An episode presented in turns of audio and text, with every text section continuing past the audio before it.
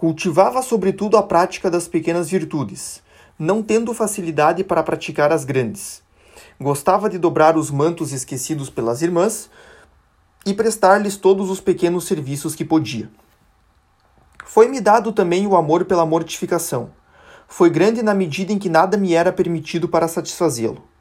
A única pequena mortificação que eu fazia no mundo, a de não me encostar quando sentada, foi-me proibida devido à minha tendência a ficar curvado. Aliás, meu entusiasmo não teria durado muito se me fosse permitido praticar muitas mortificações. Aquelas que me eram concedidas, sem eu pedir, tinham por finalidade mortificar meu amor próprio, o que me causava um bem maior do que as penitências corporais. O refeitório onde fui prestar serviço logo após a minha tomada de hábito propiciou-me diversas ocasiões para colocar meu amor próprio no seu devido lugar, debaixo dos pés.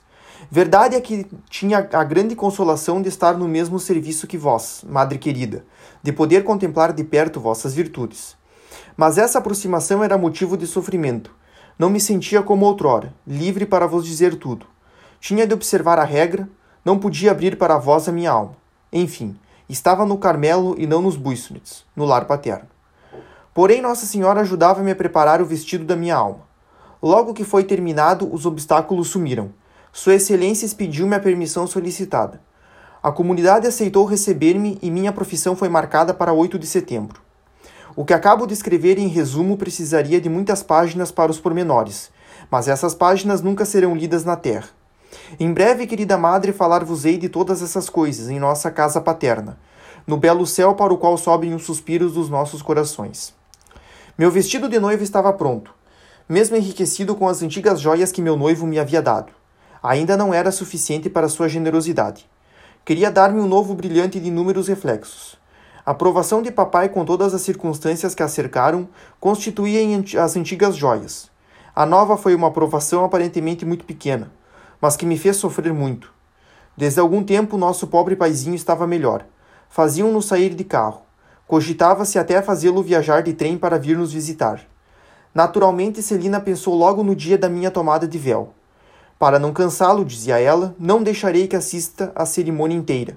Só no final irei buscá-lo e o levarei devagar até a grade para que Teresa receba sua bênção. Ah, como vejo bem aí o coração da minha Celina querida. Como é verdade que o amor não vê impossibilidade porque pensa que tudo lhe é possível e permitido. A prudência humana, ao contrário, treme a cada passo e não ousa, por assim dizer, dar um passo.